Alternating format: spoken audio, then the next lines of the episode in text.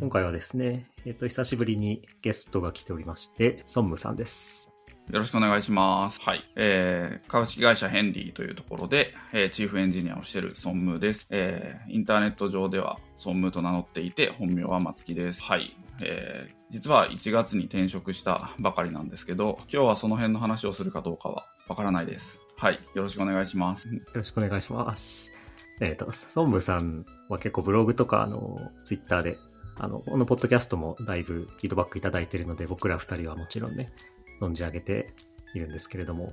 今日は、あの、あまりそういう話はしないで、ソムさんの最近ハマってることの話をしてみようということなんですが、どんな話でしょうか？はい。えー、今回は、その、格ゲー e スポーツ観戦の話をしようかなと思っています。はい。で、そうですね。なんか、えーこの、このポッドキャストでも前、竹山さんが、その、麻雀の話をして、その、ほっちみさんを置いてきぼりにするみたいな回があったりとか、あと、僕、最近その竹山さんと別でなんかチャットする機会があったんですけど、その時にもその話をしたりとか、その僕がおっさん S- FM っていう、ポッドキャストで自転車の話をした時とか、なんかそういう、こう、なんかエンジニアの人が技術と全然関係ない話をするみたいな。あと最近だと、こう、同じくおっさん FM で、その、元山さん、くだくらげさんがひたすらとんかつの話をするっていう神回があったんですけど、なんかそう、そういうノリで話せたらいいかなと思っています。はい。よろしくお願いします。はい。承知です。まあ、麻雀界については、あの、結構周囲から熱量高くて良かったっていうフィードバックをいくつかいただいた反面、再生数は微妙に 他の回より少なかったんですよね。うん。まあでもね、再生数とかどうでもいいんですよね。あの、少なくても、なんか、ちゃんと確実に誰かに刺さる話っていうのが僕はいいと思ってるので、なのでなんかちょっと似てるかなと思ってて、多分竹山さんもその、こう、多分コロナ禍になってから、こう、YouTube とかそういうのを見始めて麻雀にハマったっていうのがあると思うんですけど、僕もそのコロナ禍になってから、えー、もともと、こう、YouTube とかでたまに、その、格ゲープロゲーマーの、まあ、配信の切り抜きとか、そういうの見たり、えー、したりとか、あと、えー、やっぱり、麻雀もそうだったみたいに、そのオンライン配信みたいなのが、あこう、メーカーとか大会とかも力を始め入れ始めたので、自宅からでも見られる機会っていうのが、こう、増えてきたので、まあそういう中で、えーこう、e スポーツ観戦を見るようになって、で、そういう中で、まあなんかその、そのプロ格ゲーマーっていう人たちが、こう、面白いなって思ったりとか、その、プロ格ゲーマーとウェブエンジニア、個人的に結構似てるなっていう、そういうことを思ったりしたので、なんかそういった話ができればいいなと思っています。うんうんこれは、えっ、と、そうですね。僕も梅原さんとかは有名なので存じ上げてるんですが、そういった方の YouTube をご覧になってるっていうことなんですか？そうですね。えーまま梅原選手とかは、えー違うプラットフォームで配信をしてるんですけれども、えーそのミルダムとかツイッチとか、僕もあそういう配信プラットフォームを、えあまり知らなかったんですけど、えーまあ、で、そういったものの配信の切り抜きは、えー切り抜き文化ってあるじゃないですか。まあ、それも、あの、最近知ったんですけれども、その、配信を切り抜いて、こう、公式の切り抜きみたいな形で YouTube に上げてる人たちがいて、そういう中で、そういう、こう、各ゲーマーの発信を、まあ、見るようになったっていうところであるとか、あとは実際もう、えーカプコンとか、あの、ストリートファイター出してるカプコンとか、そういった、えーメーカーが大会の動画を配信したりしてるので、まあそういうのを見るようになったっていうのがありますね。なので最初はそういう各ゲーマーの配信みたいなのを見て、切り抜きを見るところから最近は、えーえ自転車、そうですね、そういう自転車じゃないや、えー大会の動画を見るようになったっていう感じで、で、僕、あの、コロナ禍になってから、えー最近毎日1時間、あの、室内で自転車こいでるんですけど、その時にあの目の前にあの画面、なんか映画とか映しながら見てるんで、その時にそういうこう e スポーツを見ながらやってるっていう、えーところです。はい。これは、その、全然知らないんですけど、どういうところにハマったんですか？何どの辺が面白いんですか？これって。ああ、どの辺が、えーそうですね。まあ、そのあたりは、どの辺からお話しましょうか。まあ、その、ストリートファイターリーグっていうのが、まあ、あって、で、それが、えーチーム戦なんですね。で、かつ、えー毎年、ここ5、6年は行われていて、えーこう、それが、あの、チーム戦なんですよ。で、去年は8チームに分かれて、えー、結構半年ぐらいかけて、えー、リーグ戦をやって最後に決勝トーナメントをやって、えー、優勝を決める、優勝チームを決めるみたいなのをやっていて、まあ、さながらっていうか、もう、えー、そなんか野球とかサッカーみたいな、そうそういうこうプロスポーツのこう興行みたいなものが行われていて、それが普通にそのスポーツ観戦と同じようなクオリティで、まあ、楽しめるというような、えー、ところにこう魅力を感じたっていうところがあります。今聞いてて、あの YouTube の切り抜きでっていう話がありましたけど、僕も結構麻雀ハマったきっかけ、まあいろいろあるんですけど、やっぱ切り抜きで見てなんか面白そうな、なんか試合の様子とか、それ見て、あの、ハマったのも結構要因として大きかったと思うので、それは結構なんか共感するというか、まあ、梅原さんとかはやっぱすごい、まあなんか業界を超えて有名な人だと思うので、なんか YouTube 見て、僕も見てて、なんかたまに切り抜きみたいなのが流れてくるので、たまに見てますね。なんか試合っていうかはなんか人生相談みたいなやつの切り抜きの動画がよく流れてくるんですけど。そうですね。そういう、まあ、梅原さんとか今もすごい活躍されていて、もともとこう腕一本でのし上がってきたような人が今も強いし、ただ、その日本初のプロゲーマーだったり、そのプロ格ゲーマーみたいな、そういうこう、な、まあ、肩書きっていうか、そういうのを背負う中で、やこう、業界への影響力とか、リーダーシップを発揮して、こう動き方がこう変わってきたりしてるところも、こう、すごくこう、熱い話だなと思ったりしています。はい、もう今やあれですね。だからもうちなみにあのこうお二方ってこう20世紀のゲーセンとかって行ったことあります？いやないかな。うん、20世紀か。ギリギリないかもしれないですね。あんまりその駅前にある、あって、そのゲームセンターってあんま言わないらしいんですよね。最近そのメーカーがもうアミューズメント施設っていうように、あの、あえて言うようにしてるらしくて、で、駅前のまあクレーンゲームとかあったり、あの、こう照明も明るいような、そういうイメージで、多分もともとゲームセンターってイメージが悪いので、あの言葉自体にイメージがあんま良くないので、なんかそういうふうに、こう、アミューズメント施設って、その、こう、ゲームセンターっていうかそういう、えー、なんていうの、アミューズメント会社はなんか打ち出してるらしいんですけど、そうですね、そういう20世紀の、まあ、ゲームセンターとかって、やっぱりその、こう、いろんな人のたまり場で、こう、不良社会人もいたし、リアルの不良もいたし、こう、まあ、普通の社会人、大学生、予備校生とかいて、なんかそういう中から、こう、プロゲーマーみたいな人たちが生まれてきたみたいなところがこう、まあ面白いところだなっていう思ったり、その、なんか Web エンジニアももともとはちょっとこう、あのー、いろんなこう個性豊かな人が集まって、こう、なんか昔こう、いろいろこう、あった時代もあったと思うんですけど、なんかそういうのにこう雰囲気が似てる部分があるなっていうのをすごい思って割りはしてるまあそうですね。なんか僕の中では、小学校の夏休みとかになると、なんかゲームセンターとか行かないようにみたいな、なんか先生から言われるみたいな、なんかそういう感じで。まあ僕その子供の頃そんなにお小遣いなかったので、単純に行くお金がなかったってのもあるけど、どっちかっていうとあの、なんだろう、スーパー、スーパーっていうかちょっとしたなんか、大きめの商業施設とかに行くと、なんか入り口あたりにあるゲーム台とか、あれにちょっと触れるぐらいで、普通のゲームセンターらしいとこは、多分高校行ってからなんですよね。高校だと21世紀になっちゃうんですけど、うん、まあなんか怖い雰囲気みたいなのは、なんとなく、うん、印象としては持ってますけど。そうですよね。まあそういう感じで、その、梅原選手とかが最初のプロゲーマーの一人だと言われてるんですが、今や、えー、その300人を超えるぐらいの、えー、なんかリストアップされてる方がいて、その人のページを見ると300人を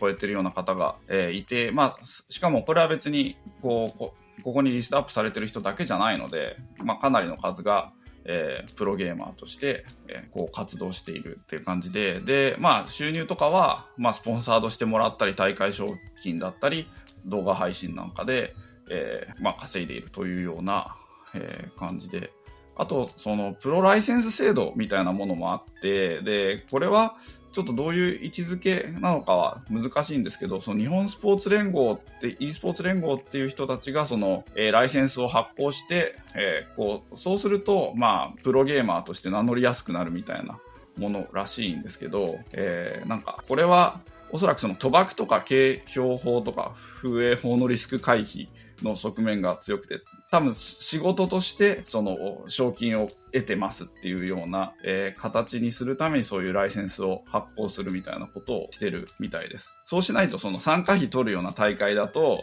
あの、なんだろう、その、それを賞金の原資にしちゃうと、まあそれは多分ライセンス持っててもダメだと思うんですけど、その賭博扱いになったりとか、こう、あとカプコンさんの大会とか、そういうメーカーの大会だと、あの、商品、賞金、商品扱いになるらしいんですよね。あの、倍があるらしいんですよ。あの、賞金とかが。だからそうすると継承法的にそのゲーム代の何倍までしかこう、賞金出せませんとか、その、こう、まあそういういろんな縛りがあるらしいので、まあ結構賞金を出すのがいろいろ難しいので、そういうライセンス制度みたいなのが、こう最近はこうあるみたいで。まあ麻雀も、あの、一応ライセンスというのがあって、それでそのプロの資格っていうもの、資格っていうのが、まあ、持ってる人たちが、で、えっ、と、まあスポンサーがついて麻雀を打ってる人って本当に少なくって、多分 M リーグ、その一番今流行ってる M リーグに所属している32人とかぐらいなんじゃないかなと思ってますけど、うん、まあそうですね。やっぱそれ以外にやっぱ麻雀の雀荘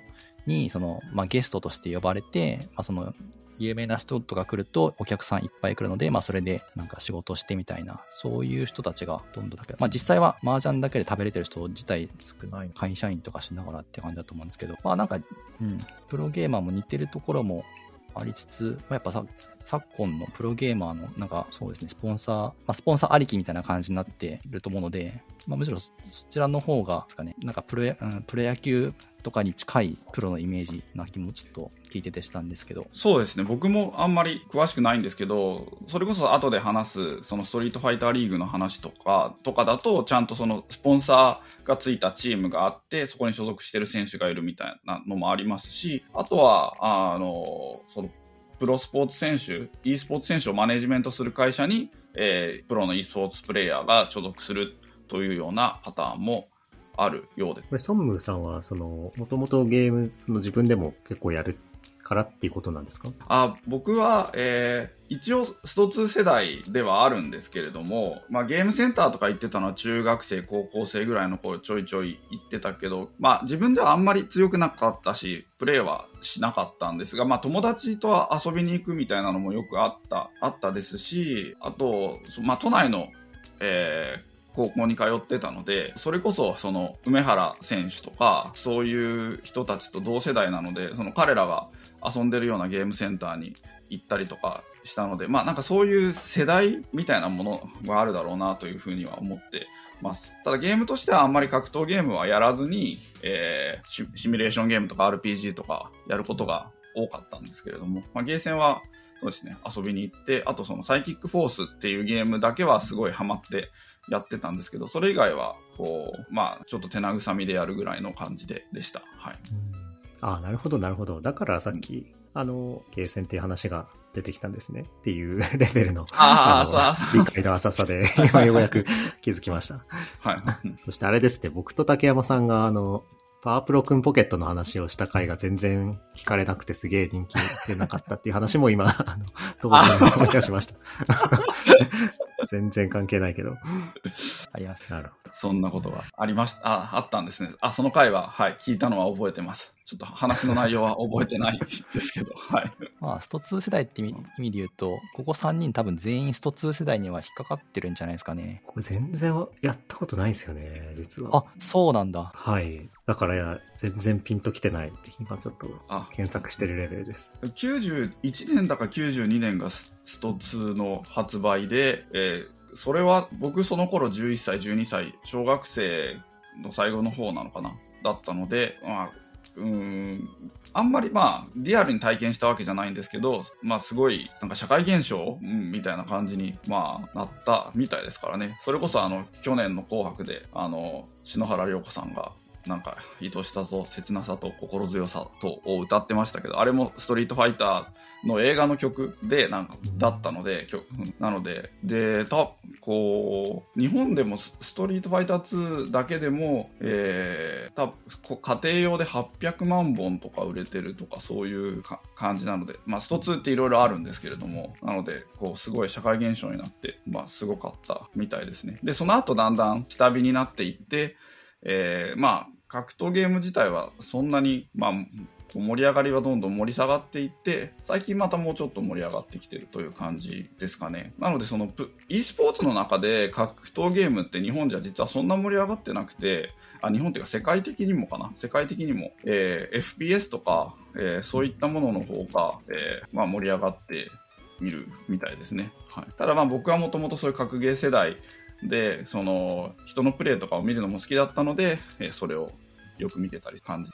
まあ僕、1987年生まれなので、まあちょっと、ソムさんちょっとだけ離れてるけど、それでも多分幼稚園の年長とか小学生の頃にはスト2やってたので、スーファミでスト2ターボ持ってて、まあなんかスト2の時代って結構長かったですよね。なんか今の時代のゲームと比べると。そうですね。うん、はい、まあスーパーストリートファイター2とかもあったし、あ、そうだ、そのスト2の映画も僕も見に行ったし、親に親と一緒に。うん、そうなんですね。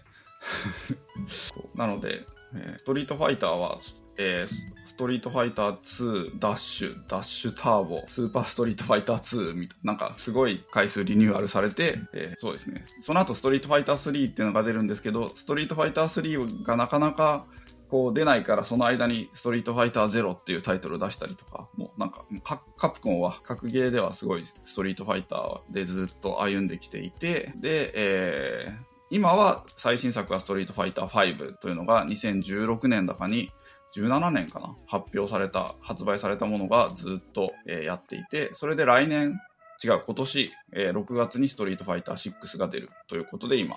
えー、盛り上がっている感じ。まあ、ドラクエとか FF とかに比べると、ナンバリングの進みがだいぶゆっくりですよね。そうですね。だいぶゆっくりです。ドラクエも昔言うてもすごいゆっくりでした。はい。だし、まあ、その、キングオブファイターズとかが毎年新しいのバンバン出してくるから、こう、うん、それに、こう、2000年前後はすごい押されてたみたいなのは、うん、ありましたね。なので、その、えー、ストリートファイターリーグっていうリーグ戦があって、えー、さっきも言ったように、その8人によるチーム戦で、えー、まあ、スポンサー企業がついて、え、1つのチームはこう4人チームなんですけれども、え、まずその総当たりのリーグ戦をやって、え、それをホームアウェイっていう形で、えー、2回対戦するんですけれども、で、最終的に上位の、えー、3チームかな、4チームだかで、えー、決勝トーナメントをやって、え、優勝チームを決めるというようなもので、えー、リーグ戦は毎週火曜日と木曜日オンラインでやってて、えー、で、最後の決勝は2回に分かれてやるんですけど、それはオフラインイベントで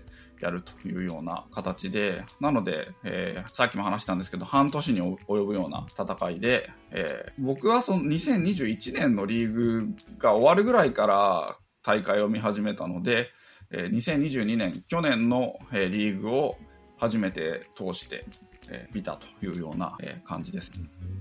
賞金が、はい、800万円。賞金で優勝チームが500万。なので、まあ、うん、そんなもんかっていう 感じではありますけど、はい。なんかそうすると、これだけで食べていくのは、もしかしたらチームだったら難しいってことなんですね。そうですね、難しいですね。だし、えー、なので他の、えー、賞金なんかも合わせて、たでも、えー、賞金だけで食べれてる人っていないと思います。あと、そのコロナ禍とかで海外大会とかもなくなってしまったので、えー、その中で、こう、ここ2、2、3年で台頭してきた若手とかがいるんですけど、なんかそういう人とかは逆にその割を食っちゃったんじゃないかみたいな話がちょっとあったりしますね。本当に海外大会とかやってそこに行けてればもっと稼げてたかもしれないのに、みたいな話はまあ聞いたりするので、まあ、なので、賞金で食べてる人はおそらくいなくて、まあ、スポンサーにお金をもらったりとか、えー、その配信、動画配信の、えー、広告収入とか、スパチャとかで、えー、収入を得てるっていう人が多いのかなと。うん、あと、まあ、兼業プロも多い感じですね。まあ、やっぱ YouTube での配信者としての側面も結構なんか強いって感じですね。そうですね。あと、えー、コロナ禍になってからその配信始めるような人も増えたっていう、まあ、これはどのスポーツも、どのスポーツとかどの界隈もそういう側面あるなと思うんですけれども、そう、そういうのがありますし、まあ、そういう中で、こう、それこそ、こう、競技シーンは離れて配信に寄せていってるプレイヤーとかもいたりします。これあの、対局感が大事みたいなこと書いてあるんですけど、ゲームで対局感ってどういうことなんですか、はい、ああ、対局感どういうことなんでしょうね。えー、まあ、そういう、まあ、えー、さっきも言ったように、こう、8チームで4人のそのストリートファイターリーガーがいるので、32人ぐらい選手がいて、えー、しかも年齢もすごい、最年少だと20歳で最年長が43歳という形ですし、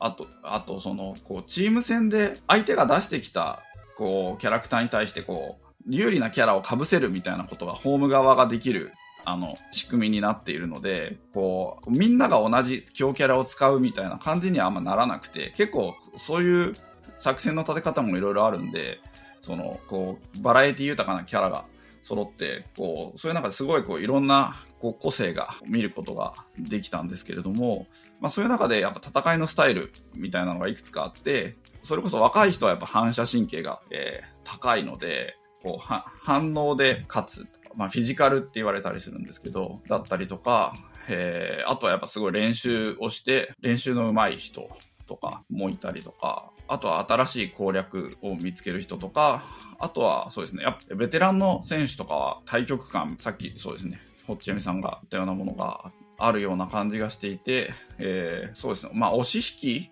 だったりとか、えー、まあ、こう、大事な場所で我慢するとか、ここぞという時にこう、なんていうか、とどめを刺す時とかに我慢して、こう、なかなかやられなかったりとか、結構、その、すごいリードされてても、こう、勝ち筋みたいなものをこう、見つけて、それを通すとか、なんかそういう、こう、なんていうか、やっぱり味のあるプレーを、こう、まあ、なんかそういう対局感みたいなのが、こう、見られる部分があって、かなりその、今、こう、まあ、ベテランとか30後半とか40前後の人で強い人多いんですけど、そういう人たちはそういうものを、まあ、持ってるんだろうなっていうのが、こう、なんか、見受けられる感じです。まあ、特にそのストリートファイター5とかは、あの、あまり展開が早くないゲームらしいので、その反射神経勝負になるよりかはそういったところが、えー、結構生きる競技であるらしいです。逆にその FPS とかはかなり反射神経勝負なので、もう30歳超えてくるときつくなるとか、25歳でも辛いとか、なんかそういうのはあるみたいうん、なるほど、なるほど。ああ、でも、なんか今の話聞いてなんとなく楽しさ、楽しみの、楽しみ方がちょっと理解できた気がしました。えー、まあ、押し引きはそうですね。麻雀でもすごい、あの、よく、よく言うやつなので、なんていうか、まあ、麻雀だと特にその、まあ、運とか確率の要素も強いので、っていうか、その、まあ、最初に配、手配を配られた状態で、これは押すべきなのか、それとも、まあ、守りに徹するべきなのか、みたいなところの判断みたいなのも、すごい重要になってきていて、まあ、そうですね。まあ、反射神経っていうよりも、まあ、そうですね。とか、試合の展開的に、今自分はまあ勝ってるから、まあリスクを取ってまで、なんか、なんか攻める必要はないし、まあ逆に点数どんどん取らないといけない、追いつかないといけない状況だったら、まあリスクを冒してでも、まあ高い点を取りに行かないといけないし、みたいな。まあなんかそういうところって、まあそうですね。やっぱそういうところはやっぱり、なんかベテランの方が、まあ経験持ってる分、いい判断ができるとかもあると思うので、そうですね。なんか格闘、格闘ゲームとか、まあ僕はなんか コントローラーガチャガチャやってるだけしかできなかったので、なんかそういう風に捉えたことはなかったですけど、うん。まあなんか大人になってくるとそういうところもなんか見ながら楽しめると面白そうですよね。そうですね。麻雀とか、まあ将棋とかでも、こう、同じこう、ルールで同じ、相手同じ条件でやるのに、こう、個性が出るじゃないですか。同じような感じに収束はしていかなくて個性が出る部分があると思うんですけど、えーまあ、格闘ゲームとかだと、そのキャラクター選択とかで45キャラとかいるんで、そそれでもやだいぶこう個性がこう出てくる部分があるので、やっぱそこもこう面白いポイントかなと思ったりしています。あとその最近だとこう、ああ、どうぞどうぞ。はい。チーム戦の時の対戦って、その、なんでしょう、対戦相手だったりとか、対戦相手がどのキャラ使ってくるかっていうのは事前にはわからないものなんですか？えっ、と、基本的にはその、得意なキャラクター、その人が普段やってるキャラクター、得意なキャラクターみたいなのは分かってるので、えー、だいそそれをもとに、えー、事前にこう対策をするというような、えー、練習をしてるみたいです。で、えー、と、で、当日は、その、アウェー側の、え、チームが、こう、3人選手を出して、この人がこのプレイヤーを、この人がこのキャラクターを使います、この人がこのキャラクターを使います、この人がこのキャラクターを使いますっていう風に宣言するので、ホーム側のチームがそれにこう、えー、せていくような、えー、形になります。なので、えー、あと、最近だと、こう、えー、オンラインでその人のオンライン対戦の場合、その人の対戦履歴っていうのが全部丸裸で見れるらしいんですね。隠す方もあるのかもしれないんですけど、まあ、そのためになんかサブアカウントを作ったりとか、なんかそういういたちごっこもあるらしいんですけど、それで、えー、どのキャラを使いそうかとか、まあ、得意キャラみたいなのは、やっぱり、こう、何キャラも使えないのでみんな。その複数キャラ使っちゃうと、一つのキャラが弱くなっちゃうんで、やっぱり一番のメインキャラクターは、えー、選手の皆さんはあるという形になるので、それに応じて対策を練るというような、え、形になるようです。え、ただ、えー、こう、すごい強いプレイヤーとかがいたりして、あと、ノリに乗ってるプレイヤーとかがいたりすると、もう、その人を倒すために、その隠し玉のキャラを用意するみたいなこともするチームもあって、で、その場合はもう、こう、オフラインで集まって、オフラインで対戦すると、その対戦履歴とか見られないんで、他のチームから見られることがないので、それで実は隠し玉のキャラクターを練習しといて、えー、その当日にその隠し玉のキャラクターを出してきて、えー、それでぶつけて勝つみたいな、そういう、え、ことをやる、こう、チームもあったりして、なんか、こう、そういうのも、こう、まあ、盛り上がるポイントで。まあ、やっぱ競技者同士の対戦となってくると、そういうなんか、情報戦的な要素も強くなっていきますよね。そうですね。ただ、その、こう、昔に比べると、情報のオープン化みたいなものに対しては、こう、みんなインセンティブが働くようになってきていて、そっちに意識が向いてきてるらしくて、もう昔は、こう、ゲームセンターで、ごとにこう、お山の大将がたくさんいて、で、大会もめったにないから、その時のために結構その隠し玉というか、秘策を練って大会に臨むみたいな、えー、形がある、あったんですけど、今もネット対戦の、えー、時代だったりするし、えー、やっぱりその、こう、格闘ゲーマーの人たちも配信の中で、やっぱその情報を隠してたら、逆に攻略で遅れちゃうから、逆に勝てなくなっていくから、もう情報は、はなんか共有して発信していく方が、いい時代になってきてるし、そうしないと勝てないよね、みたいな話をしてるのを聞くと、なんかすごくこう、ああ、こう、インターネットっぽいな、みたいな、そういうこう、うん、感じを受けたりします、ね、そうですね。かなり OSS の世界っぽい感じがしますね。うんまあ逆になんかこう、そういう、まあ対戦ゲームの難しさみたいなのはありますよね。まあお山の大将みたいなのが生まれづらくなってる部分もあるし、あと、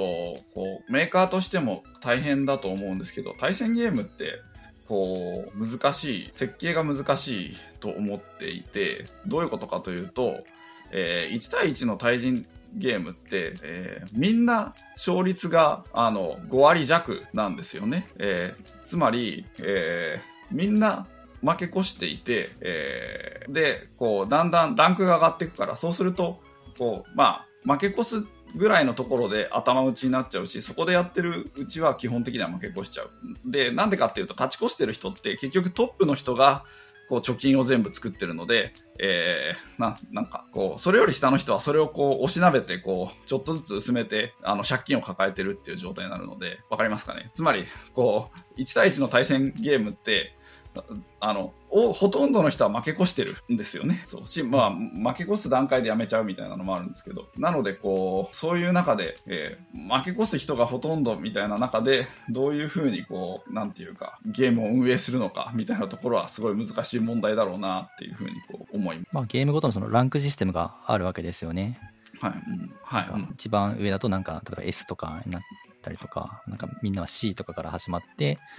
だんだん、まあ、高い点数を貯金していけば上に登れるんだけど、その分、ポイントを減らす人たちも必要なわけだから、で減らし減らすだけの人たちはどんどんゲームをやめていきっていう、このなんかバランスよく設計するのは確かに。まあ、麻雀もやっぱそのランクっていうか、まあ、段位、段位というシステムがあって、まあ、それのためにやってみたいな感じなので、結構、うん、そうですね、そういうところありますね。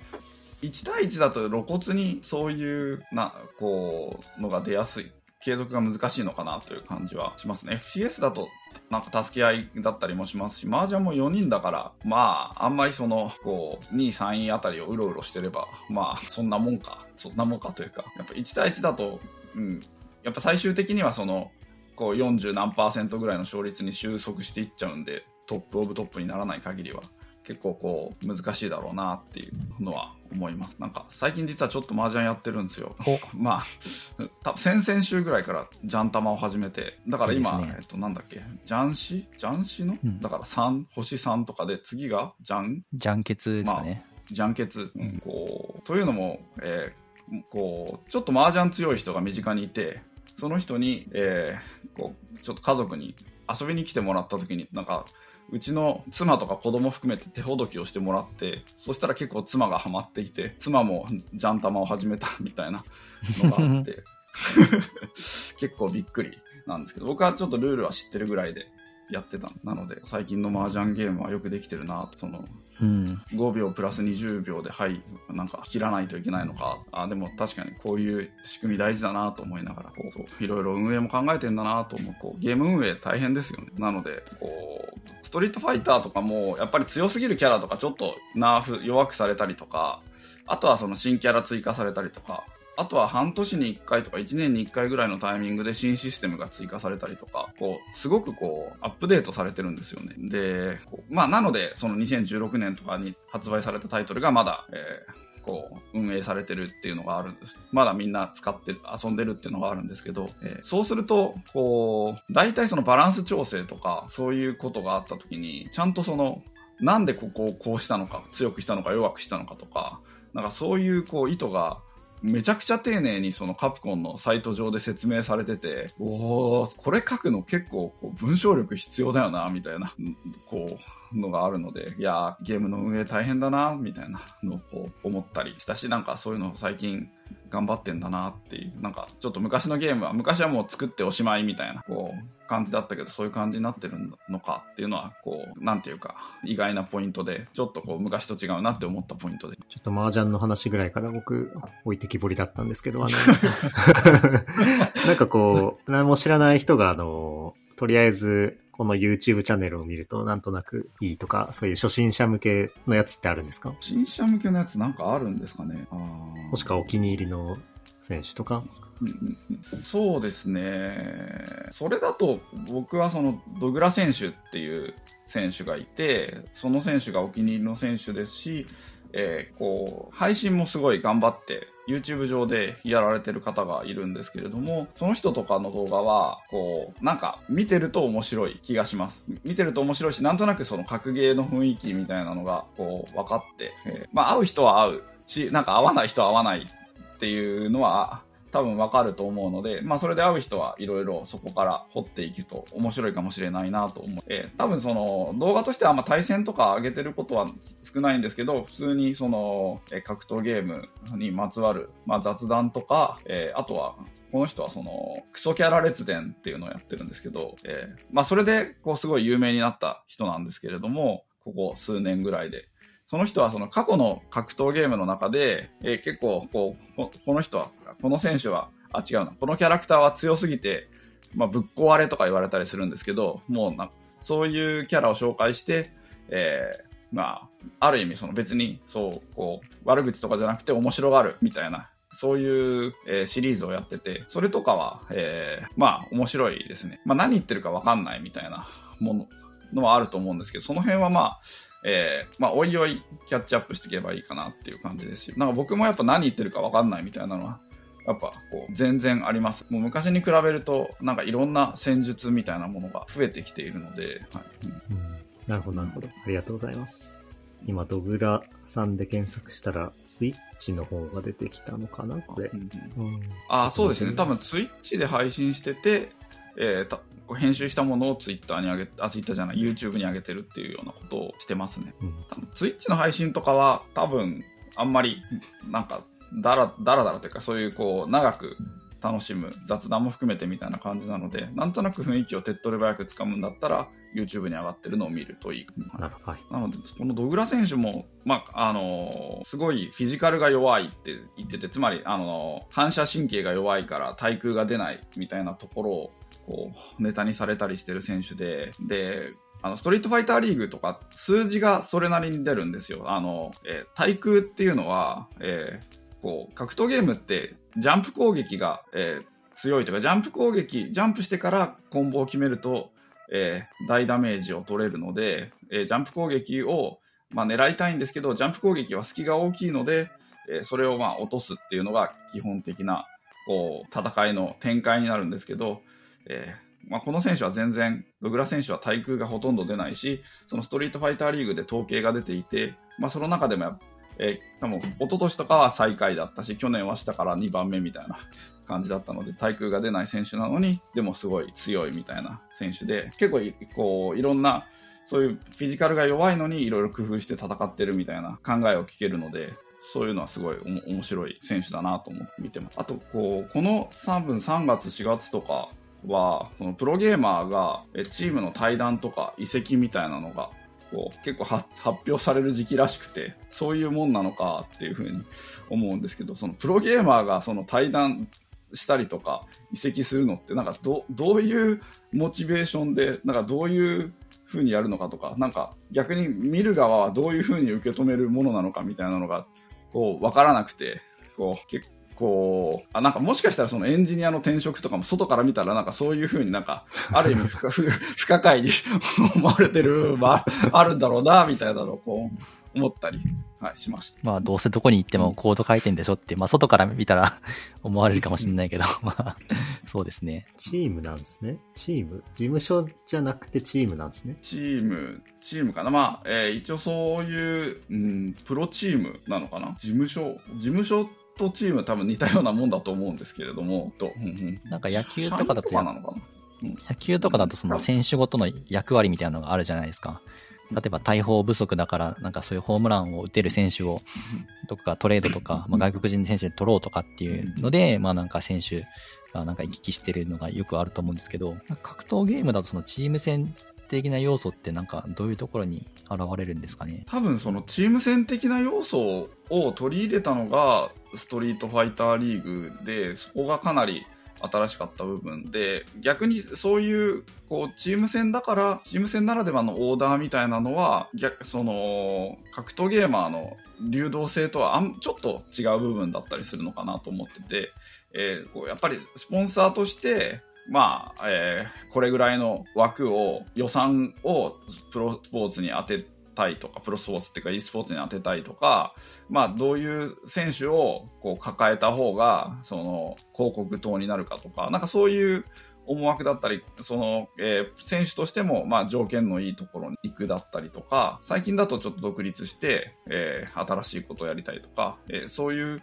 ようなモチベーションで、その、移籍をしてるような感じがあるので、逆にそのリーグに勝つ、企業としてはそのリーグに勝つためにこういう選手を補強するとか、そういう側面はまだないのかなというふうに、こう、えー、見てます。えー、ただ、その、もともとその個人戦のトーナメント主体だったその格闘ゲームにチーム戦の概念が出てきたのはすごく面白いことで、そうすると、えー、やっぱりこう、いろんな人にこう、まんべんなく勝つプレイヤーと、逆にこう、得意、得て増えてはすごいはっきりしてるんだけど、この強い、えー、プレイ、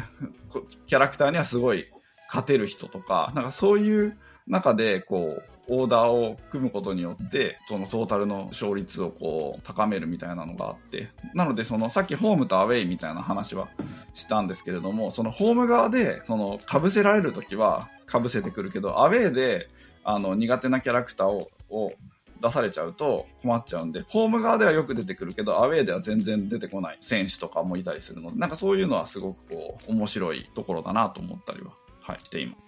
なんか最後に格ゲー関連で話したいことってあります？あ、そうですね。ちょっと、えー、話したいこととしては、こう、そのエンジニア、ウェブエンジニアと似てる部分が結構あるなと思ってて、えー、こう、結構急に、まあ、さっきも言ったように、その2010年ぐらいに梅原選手がプロゲーマーになってから、今300人ぐらいいる中で、こう、急にこの社会的なステータスを得出してるような状況だと思うんですけれども、もともとそのゲームセンターとかにたむろってたような人たちとかが、えー、プロゲーマーになってるみたいなところもあって、まあそういうのは、まあすごくこう、面白くていいことだと思うんですけれども、やっぱその内輪乗りでやらかす不祥事とか、なんか社会問題とか、まあもともとやっぱ言な言葉が汚い、あのゲーセン文化みたいなところがあったりする中で、まあこう、なんか、でもやっぱりこう、プロゲーマーみたいなところで、こう社会性を求められるようになってきたみたいなのが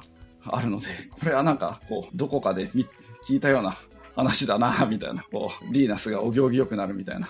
そういう話があって、なんかちょっとこう、親近感をこう、湧くような話があったりとか、うん、あとまあ、最近だと、そうですね、なので、こう選手会とかが発足したりとかしてて、こう、e スポーツ選手会がこれまでなかったみたいなんですけど、そういうのやっぱあった方がいいよなっていうのは、こう思っていて、まあ e スポーツの選手ってやっぱ会社に属してるわけではなくて、まあそういう契約の人もいると思うんですけれども、まあメーカーとか大会の人たちと直接やり取りしてるみたいなところがあるので、ちょっと立場が弱くなっちゃったりとかするので、まあそういう大会運営との、まあ、対話だったりとか、あとはやっぱりそういうこう、不祥事とか、そういう社会問題が起きちゃったりして、e スポーツ選手のイメージ悪化みたいなのがあると困っちゃうんで、やっぱちゃんとそういう選手会みたいなところで、まあある意味、その最低限の、まあ教育っていうか、まあこう気をつけないといけないことを共有したりとか、あとあれですね、セカンドキャリアとか、なんかそういうのを考えていかなきゃいけないんだろうなっていうのはあったので、なんかそういう動きが出てきて、まあ、こう、より発展するといいなっていうところと、まあ、ある意味、こう、あんまりお行儀よくなりすぎてもつまんない部分はあると思うので、まあ、あんまりその、こう、いろんな人、多くの人、なんか人を傷つけないようなやり方でそういうノリも続いてくれるといいなっていうのはちょっと思っていて、まあなんかそれは僕がこう、20世紀にゲームセンターに足を運んでたりとか、まあ、その、多少は、まあ、昔のハッカー文化に、こう、憧れみたいなのもある部分もあるので、まあ、ななんとなくそういう、こう、お行儀よくなりすぎず、面白い感じが続くといいなと、なんか思ってる部分がちょっとある、みたいなのを思ったりそうですね。やっぱなんか、うん、やっぱスポンサーがついてることによって、なんかスポンサーの意向っていうのをどうしても気にしないといけないっていうか、まあスポンサーからするとやっぱり、なんかやばい発言する人とかはやっぱり、うん、まあ企業のイメージアップのためにやってる、やってることなのに、まあその逆のことをされたらやっぱ首にせざるを得ないと思うので、まあ、とはいえなんか、なんていうか、その人がゲーム強いのと、そのなんですかね、ちょっと性格的に難があるのって、やっぱ、ある意味どっかで繋がってると思ってるので、そうやってはみはみ出たからこそ、そうやってゲームに近づいていって、で、そこで、なんか、新たな自分を見つけて、そこで勝っていくみたいな、そういうのがあると思うので、やっぱりなんか、まあ、その発言はダメだとしても、だからといってその人がなんか選手としてまで否定されて、されたくないなっていう気持ちはなんか、なんか、うん、僕はその、まあ、ゲームに限らずですけど、なんか思っちゃうんですよね。わかります。とはいえなんか結構、その梅原選手とか、もともと結構、割と口が悪かったり、まあ、こう、ある孤高の選手だったりした部分もありながら、こう結構立場を得るにつれてすごいこうリーダーシップとかを発揮してる部分もあるのでなんかこうすごくなんていうかこうすごい偉そうですけどその人間の成長みたいなのを感じる部分もあるなっていうのは、うん、思います、うん、はい。じゃあ一旦こんな感じですかね。えー、なんか孫武さんの個人的なことに全く触れず ある意味贅沢な 感じの回ですけども。はい。じゃあ一旦終わりましょう。ありがとうございます。ありがとうございました